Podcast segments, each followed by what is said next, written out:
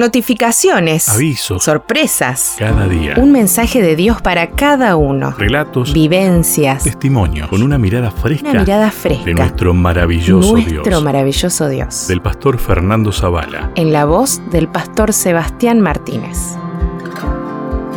¿No te has dado cuenta? Al despertar Jacob de su sueño pensó, en realidad, el Señor está en este lugar y yo no me había dado cuenta. Génesis 28, 16. A Jacob, el patriarca bíblico, le sucedió lo mismo que tantas veces nos sucede a ti y a mí. Creemos estar solos, sin Dios, cuando en realidad estamos solos, pero con Dios. Cuando nos sentimos solos, sin Dios, especialmente después de haber pecado, la gran noticia es que nuestro Padre Celestial no nos abandona cuando más lo necesitamos.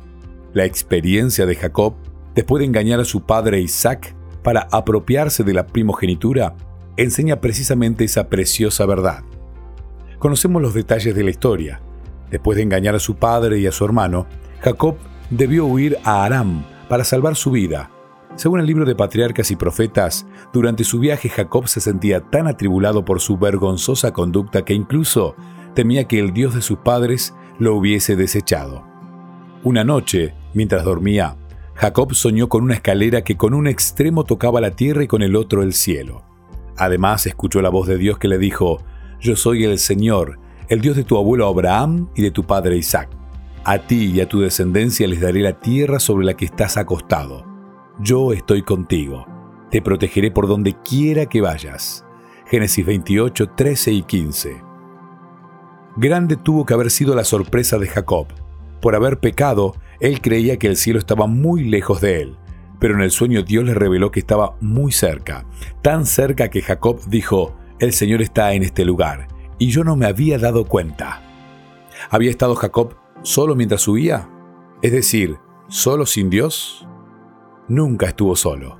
A pesar de su pecado, Dios no lo había abandonado.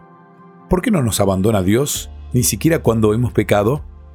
Porque el Salvador nunca abandonará un alma por la cual murió, a menos que sus seguidores escojan abandonarlo. Él lo sostendrá siempre. Cuando por haber pecado te sientes inclinado a creer que Dios te ha abandonado, recuerda que Cristo vino al mundo para salvar a los pecadores, es decir, a salvar a gente como tú y como yo.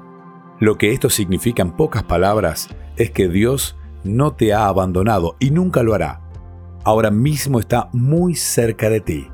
¿No te has dado cuenta?